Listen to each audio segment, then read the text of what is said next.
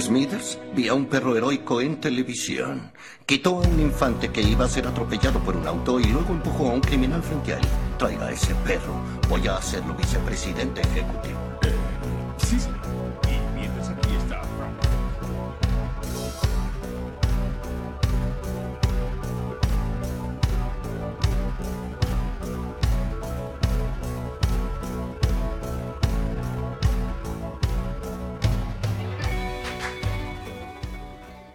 Las puertitas de la Virgo Cueva abrieron una vez más. Bienvenidos a Cuentitos en la Virgo Cueva. En este segmento hablaremos de mini relatos o mini historias que merecen ser contadas. Pequeñas historias para gente con menos tiempo. Eh, mi nombre es Cristian Frigo y conmigo hoy, como siempre, está la gran Mandy Potter. Hola, ¿cómo andan? Mi nombre es Mandy Potter y estoy acá para hacer interrupciones eh, y para ponerle humor a temas que quizás no lo tengan. ¿Cómo andan? ¿Todo bien? Contéstenme en sus casas. Bien, Mandy, mal, Mandy, del orto, Mandy. Yo, yo me alegro cuando ustedes comentan, comenten. Espero que estén con ganas de un gran misterio.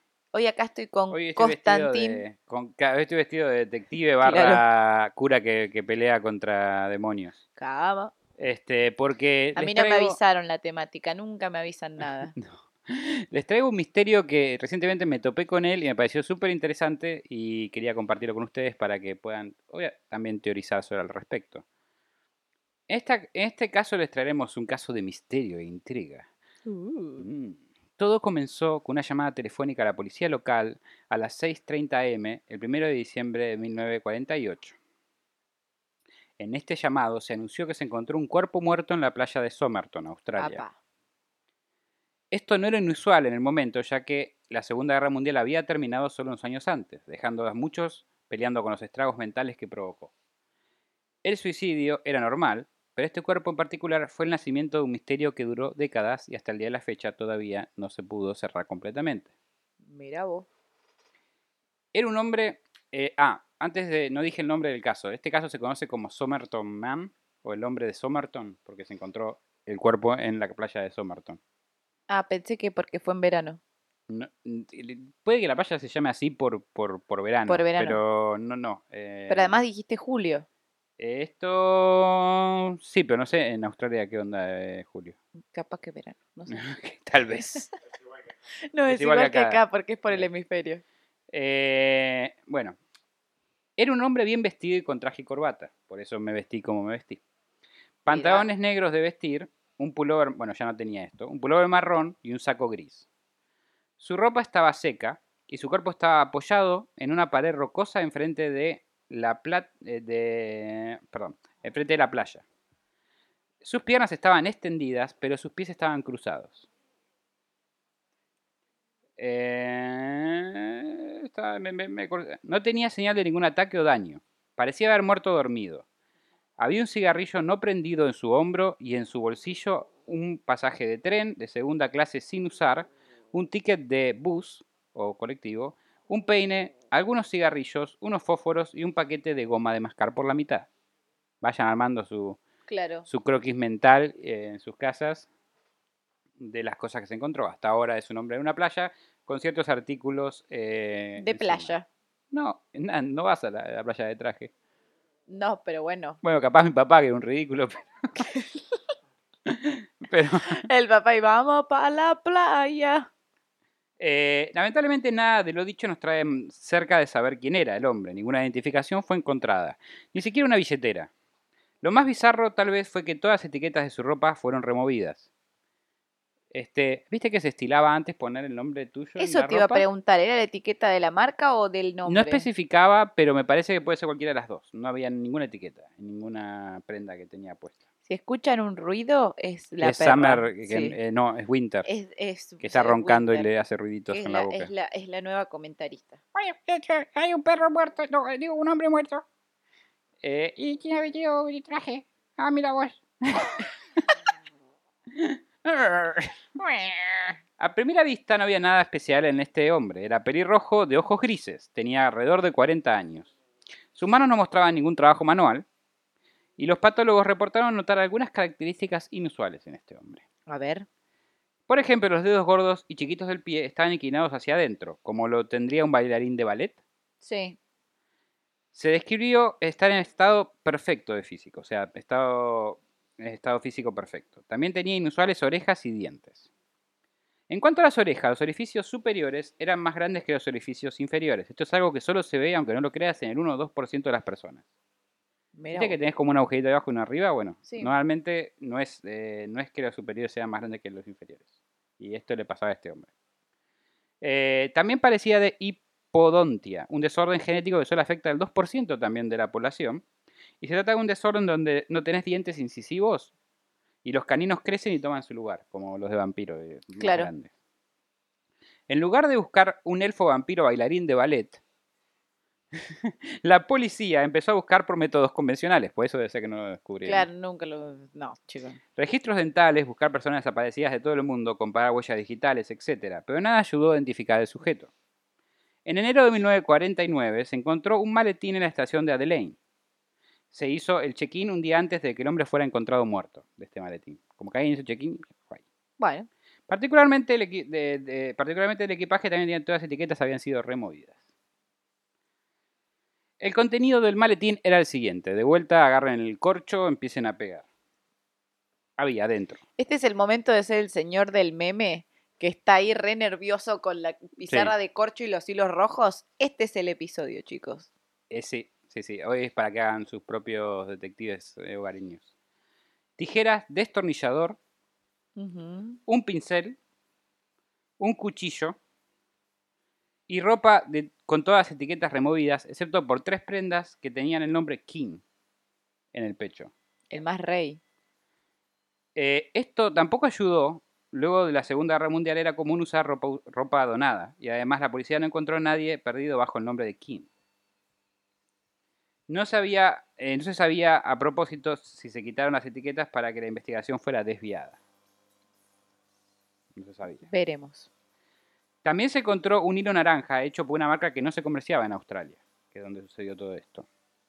Luego se descubrió que ese hilo fue usado para coser el pantalón con el que el sujeto fue encontrado. Encontraron una costura con el mismo hilo que encontraron en el coso. Esto fue lo que unió el maletín con el, Con el, con con el, el señor. Porque si no, no- y además lo del tema de las etiquetas. Esas dos cosas hicieron que los... Acaricié un poco más que estaba cantando mucho en la radio. Para los que no saben, tenemos un cable que es interferencia con una radio que está acá a la vuelta. Entonces, si Mati acaricia el aparato del audio, A veces, eh, se a veces calma. se calma, claro. Y nosotros dejamos de escuchar menos la radio. Un poquito menos, pero tan que sea. Hemos grabado igual con la radio encima, pero después en la edición no. Tratamos de sacar lo máximo que podemos, casi no se nota. Bueno, también se encontró que hilo naranja fue. Bueno, eso, eso, ah. Esto fue clave para relacionar el maletín con el cuerpo encontrado en la playa.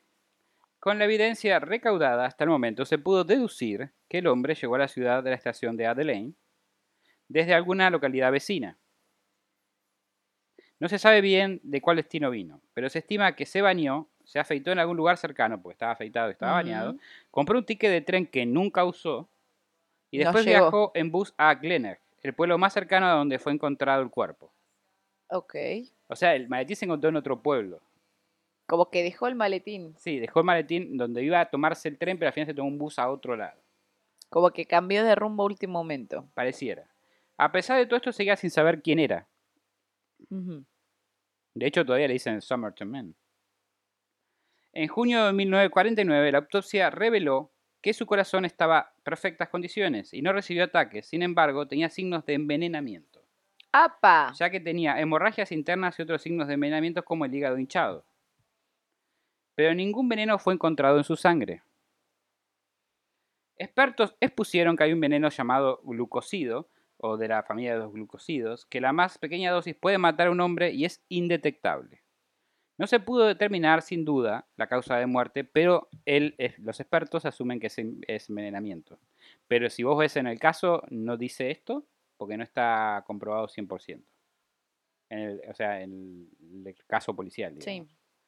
El caso a partir de acá se vuelve aún más interesante. Opa.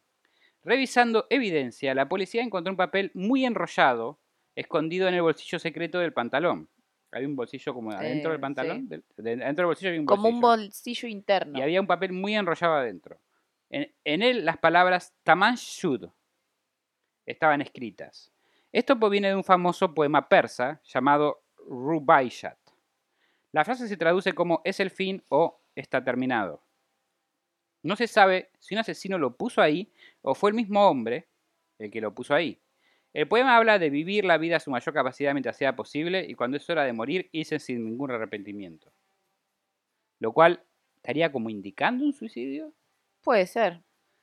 Buscando esta nueva pista, descubrieron que alrededor del tiempo donde el hombre fue encontrado, una copia de este libro, del libro donde sale ese poema, eh, donde la frase fue sacada, fue tirada desde la ventana de un coche cerca de la playa. Cuando la policía eh, que está investigando el caso, que lo estaba siguiendo por noticias de cosas, dice que encontraron esto y que viene este libro, sé qué, ahí la gente que encontró el libro en la playa y que vio esto fue a reportarlo. Y le llevaron el libro a la policía. Bueno, alguien se lo entregó a la policía y en la última página estaba arrancada y coincide con el pedazo de papel encontrado en el hombre de la playa. O sea, si vos pones el pedazo de papel, encaja exactamente con el libro que le dieron a la policía. El caso se complicó aún más cuando la policía encontró en el libro cuatro líneas de un código extraño y un número que parecía un número de teléfono. O sea, como cuatro líneas de código y un número de teléfono. La Guerra Fría estaba empezando y no muy lejos de ahí se estaban haciendo misiles nucleares. Por lo cual, este código fue tomado no tanto como una muerte random, sino como una novela de espía ya. Claro. Los códigos fueron publicados por un periódico amateur Qué, qué, peligroso, ¿no? Estar publicando si son códigos de lanzamiento nuclear. Qué miedo. Y amateurs y profesionales intentaron descifrar el código, pero fallaron hasta el día de la fecha. El código no se resolvió. Si es que tiene algún sentido el código. Capaz son solamente letras mezcladas para, para entorpecer Para confundir, más. claro. Sin embargo, el número de teléfono ofreció mejores y más sólidos resultados. La policía consiguió eh, siguiendo el número dar con una enfermera de nombre Jessica Ellen Thompson que vivía a cuatro cuadras de donde el cuerpo fue encontrado. La enfermera en un principio dijo no saber nada de este hombre.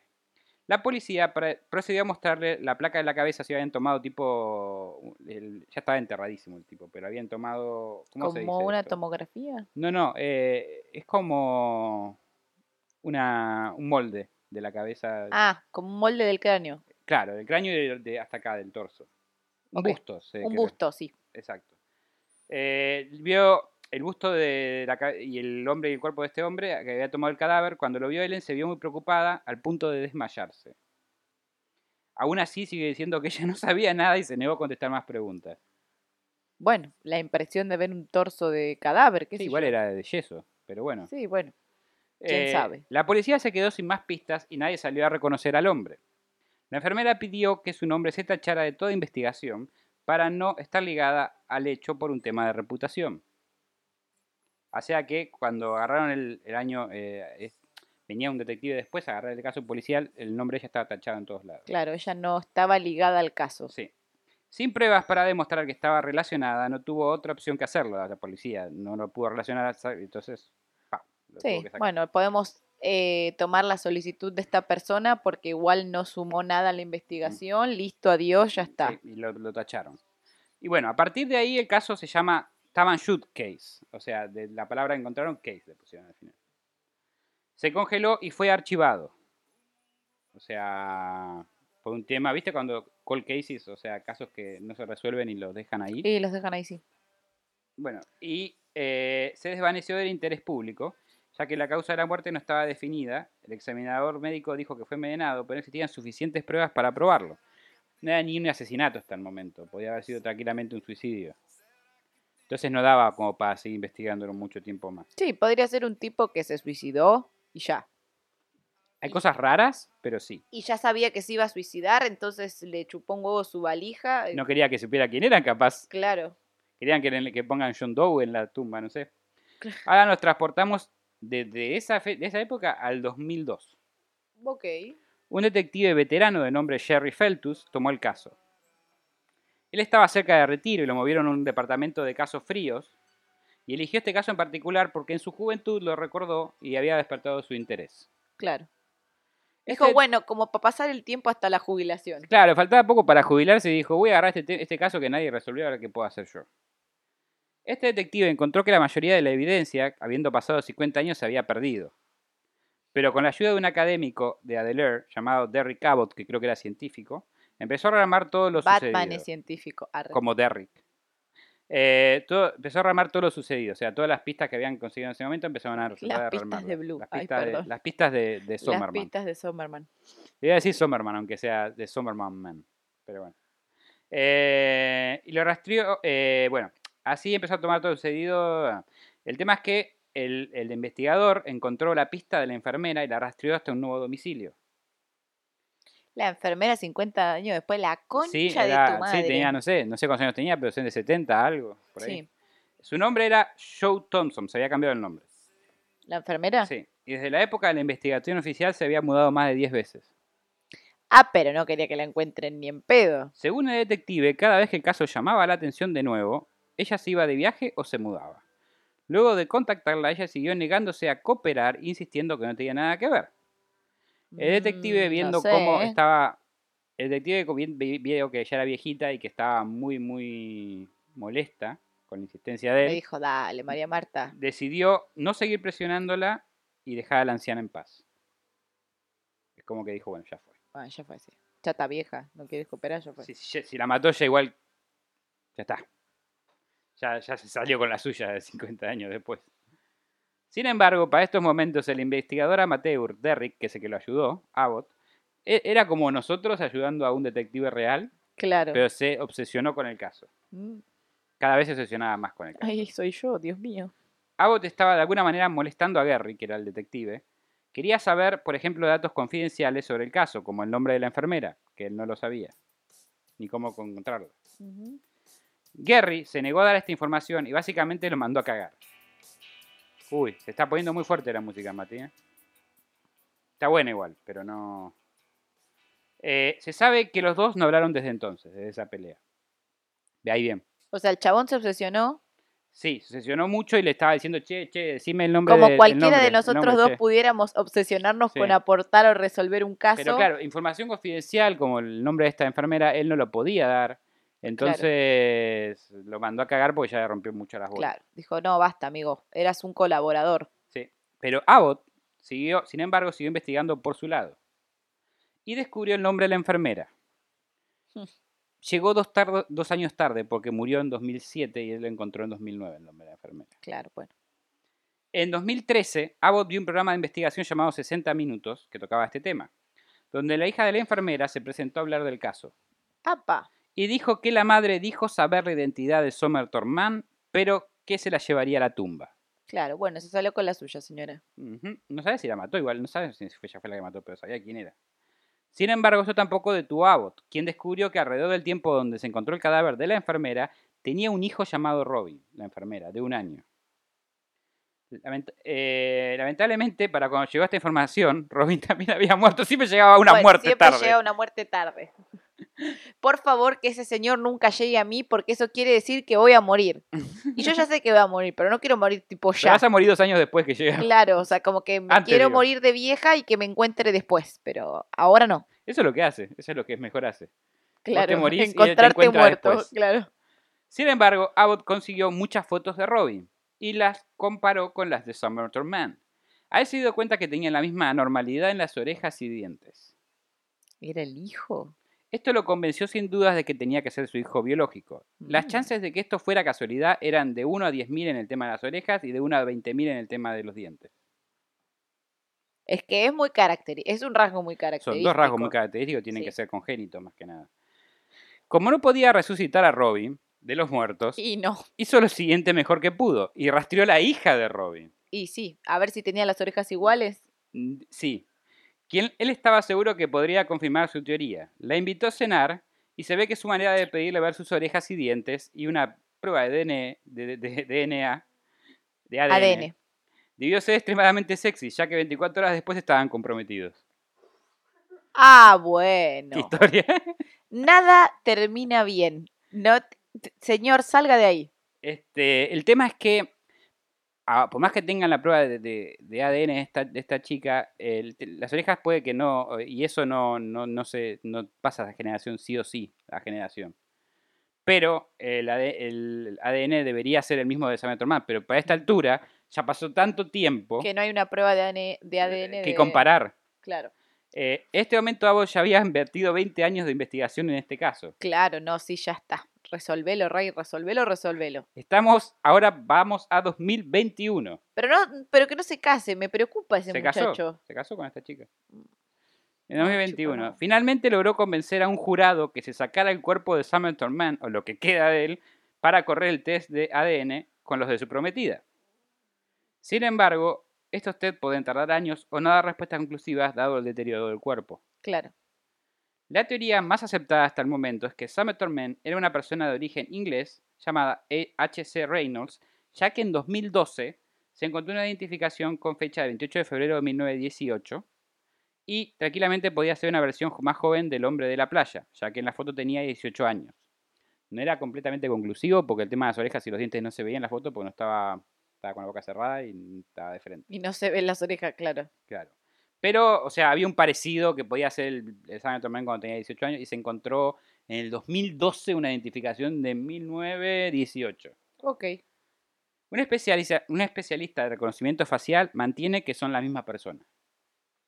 Así que este RH Reynolds podría haber sido. Podría haber resuelto el, el misterio. este Podría. pero el tema es que intentaron buscar a alguien o alguna referencia en el mundo de este HC Reynolds y no encontraron a nadie. Encontraron una persona en Tasmania que había muerto en cierto- muchos años antes. Claro.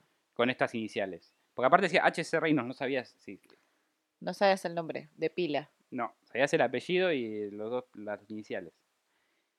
Y aquí es hasta donde llegamos. A la fecha de grabación de este episodio, los forenses todavía no tienen resultado conclusivo sobre el ADN e identidad de este sujeto. Pero se cree que se podría llegar a una conclusión, ya que la tecnología no es la de los 50 años atrás.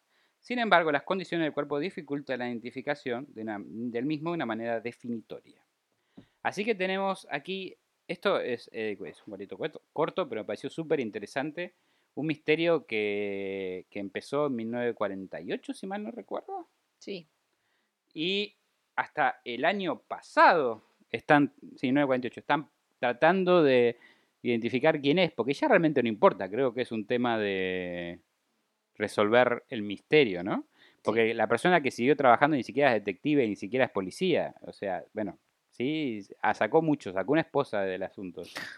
Este, Turbio. Me sigue pareciendo turbio. sí, Eh, sí, es como, la invitó a cenar y le dijo, che, esas orejas las puedo ver mejor. claro. Che, me Qué, qué los grandes dientes. dientes que tenés. Eh, ¿No te falta un in- no te falta ahí los incisivos? ¿No te falta un pretendiente? Che, ¿te puedo sacar una muestra de sangre? Algo así. Este, raro. Qué carencia afectiva que tendría esa muchacha para que alguien le pida el ADN y diga, me caso, yo me caso, Igual como me caso. no parece, no parece como un- una película de misterio, parece una película Sí, de espía real. alta tipo- película de Agatha Christie. Me, me- me- Agatha me Christie era encantó, escritora me igual, encantó el caso, pero- no tenía la más mínima idea, me lo Pero topé el otro día. salieron y- dos películas de los libros de Agatha Christie. Claro. Agatha Christie, nuestra abuela le encantaba Agatha Christie. Sí. Este, nunca Hace poco pero- vi, yo, yo leí dos libros y hace poco vi Asesinato en un expreso algo así. Eh, en Expreso del Oriente, ¿puede ser? Sí, me- y me re gustó. Quiero leer el libro ahora, me re contra gustó. Están buenísimos, es todo de misterio, Eh, de sí, es todo de detectives. Es misterio. como un Sherlock Holmes. Esa, esa puntualmente hasta el final no sabes quién fue. Estás como, pero ¿quién fue? Tipo, hasta, hasta ahora no sabemos quién fue, porque por más que sepas quién es, puedes sospechar que fue la, la enfermera la que lo mató, porque es enfermera y Y porque murió es- envenenado. Claro, es que por ahí no se quiso hacer cargo del hijo o era un padre ausente. No sabía paternar el hombre y ella Los lo motivos mató. son Chau. muy difusos o no lo sabemos. Los motivos, más allá de lo que acabas de decir vos, no se nos ocurre otro. No, es una teoría. Estamos teorizando. Estamos como teorizando siempre. como todos ustedes esperamos que estén haciendo en su casa. Comenten, comenten sus teorías sobre este Sabemos caso. que era fumador el muchacho porque tenía. Pero lo que encontraron en el cuerpo, no encon- o sea, goma de mascar, fósforos, eh, lo- el ticket de, de tren que no usó. Hay muchas cosas que, que- son como finales. Pareciera que hay muchos datos in- involucrados que están para distraer de la, de la, del hecho. Capaz es mucho más sencillo. O el hecho de no. las etiquetas. se, se, se realmente se capaz que era alto psycho el chabón y no sé, se peleó con la mina y se, Se suicidó. envenenó, agarró algo del Claro, maletín y se, se suicidó, pero envenenó ¿por qué y quiso no- ocultar su identidad? O en el cuerpo no encontró la mujer y sacó todas las etiquetas para ocultar su identidad. Sí, puede ser. Este, lo del libro que tiraron desde un auto en la playa. alguien lo tenía, la parte del li- libro se lo llevó y lo tiró. Raro, Sí. rari, raro todo. Porque lo del boleto de tren, si tenían un hijo en común, ¿no? Suponiendo que, que era el hijo, eh, capaz que el chabón se iba a ir para otro lado, por eso tenía el boleto de tren, Y la mina lo llamó- lo llamó-. Sí. y lo llamó por algo del hijo y el chabón fue. Puede y nunca ser. se tomó ese tren. Puede y ser. se suicidó o lo envenenó. Hizo o- el check-in de la, de, la, de la maleta un día antes de Claro. que encontraron muerto. Este, pero lo raro es que en la maleta también estaban todas las etiquetas sacadas de la ropa. Quizás el chabón no quería que. Era alto mafioso, no quería que nadie Pero hay gente que es era. medio como dice, yo no quiero tener esto. Sí. Yo no quiero que sepan mi nombre. Igual un cuchillo tenía un destornillador, un pincel en la maleta raro también. Sí. Pero quién sabe, una vez cuando hace las valijas para irse de viaje mete Se cualquier lleva tantas cosa, ¿viste? No- no pelotudeces por la no por la duda. Sí, por la y duda. después todo el Y después no usar nada de esas cosas y que ocupaste un montón de espacio al pedo. Sí, sí, sí, totalmente. Pero bueno. Comenten si les pasó. Ah, ella quería incentivar Y los comenten si tienen alguna teoría diferente o cual. agregar a, a la nuestra. Obviamente no queremos que se, se pongan como Abbott, eh, obsesivos con el caso. O sí. Ah, No sé, ¿llegamos? ¿Cómo vamos de tiempo? ¿Estamos bien? bien. Bien, perfecto. Este, no queremos que se pongan obsesivos ni que se casen con ningún familiar de este Summer Torment, no es necesario. Sí. Y no se casen con alguien que conocen hace un día. Sí, no sé, aparte, aparte no fue que fue algo que pasó en 19, eh, cuando se casó creo que fue en 2000 algo, ya. Sí, no sé. O sea, una, eso fue, no, fue amor a primera vista, fue amor express. Esperen, conózcanse. Aparte, hola, si estoy investigando el caso de un tipo que murió en la playa. Que quizás sea tu abuelo. Tal vez. ¿Tu abuelo o tu padre? No, tu abuelo. No sé, de capaz tenía como un carisma los dos, eh, no sé. No puedo entender todo lo que pasó acá, pero bueno. Bueno, este fue el caso de Summerton Man, o llaman Tooth Case, como está archivado en los archivos policiales. El hombre del verano. Eh, ¿Cómo era de clavo la sombrilla? Claro que te clavo No, la la sombrilla. sombrilla. Pero claro que te clavo, Claro, que te clavo la sombrilla. Ah, Nos vamos con, la con esa, con esa felicidad de, de que hay gente que todavía tiene tiempo como para investigar un suicidio barra asesinato de hace 70 años, no sé. Y obsesionarse 20 años con eso. Sí, sí. Es- me da miedo igual ese investigador. Se obsesionó 20 años con El algo. detective dijo, me voy a cagar, ya me jubilé, Tipo, me voy a las Claro, Bahamas". no, no, pero el otro chabón se obsesionó 20 años con algo. Después se casó con alguien eh, que el primer día que la conoció le propuso matrimonio. 24 horas después, sí. Medio psycho, me da miedo. Eh, sí, capaz, pues, sí, no, no, estaba vivo cuando pasó eso, sí, pero no. no. Eh, estaba diciendo, no lo mató, capaz lo mató él, pero no, imposible No, no, porque no, estaba vivo. No le dan, no dan las edades. edades. Pero bueno, nada. No sé si será un espía, no sé si será casualidad, no sé si será un padre ausente, como dijo Mandy. Este, no sé si habrá sucedido un suicidio.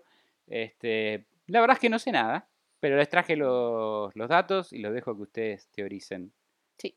sobre este enigmático tema que todavía no fue resuelto, pero posiblemente en, la, eh, en el futuro cercano lo sea, a menos que los científicos no puedan Hacer la prueba de ADN. o que de que no de, que de que no tengan nada que ver. claro. y Al pe- ahí- se divorcian ahí, y ahí no sé qué pasa. Pero bueno, esto fue el cuentito por el día de hoy. Espero que les haya gustado. Y nos vemos el no, siguiente pará las redes sociales, Ay, pará no la vemos, loca. no, Vos porque ah, te querés ah. lastrar el pancho, decir Sí, la pedí verdad. un- son las 5 de la mañana y pedí un pancho. Sí. Y lo estamos esperando. Queremos, queríamos grabar el capítulo antes de que llegara. Yo veo que está el del Rappi abajo hace 20 no, no está, no minutos. está, no está. Mira, eh, dice que está todavía preparando el pedido. Están preparando José los Luis está preparando el pancho. Pancho a las 5 de la mañana. Un pancho veggie con guacamole me pedí yo. Ujú, Sí, sí. Así que bueno, las redes sociales. ¿Por dónde te encontramos, man? Por Instagram, YouTube y Twitch como Mandy Potter Oc. ¿Por dónde te encontramos a vos? A mí me encuentran aquí investigando en la Virgo Cueva. Ah, olvidé de decir mi muy frase. bien. Este, y me encuentran por Instagram como Virgo Frigo con doble E o como Cristian Frigo en Spotify y YouTube para mi disco Tres Tristes Tetris. Y ahora sí, se ha terminado el cuentito del día de hoy. Sopla la vela. Por la vela, aunque esto es nuevo tener vela en cuentitos, me, me Claro, comentaste sí. vos, yo lo aprendí igual, pero bueno. Estamos grabando cuentos y cuentitos el mismo día, como se darán cuenta. Claramente. El set es el de cuentos. Ya no sé si vamos a volver al set de cuentitos no, alguna sí, vez. tenemos que volver al set de cuentitos. Pero bueno, eh, esto fue el cuentito por el día de hoy. Espero que les haya gustado. Voy a soplar la vela. Y colorín colorado, este cuentito se ha terminado. Chau, chau. Chau, chau. Gracias por acompañarnos nuevamente en otra emisión de Cuentos en la Cueva. Si les gustó, no se olviden de suscribirse y darle like. Y si no les gustó, recomiéndenlo para que otra persona también se coma el garrón como ustedes.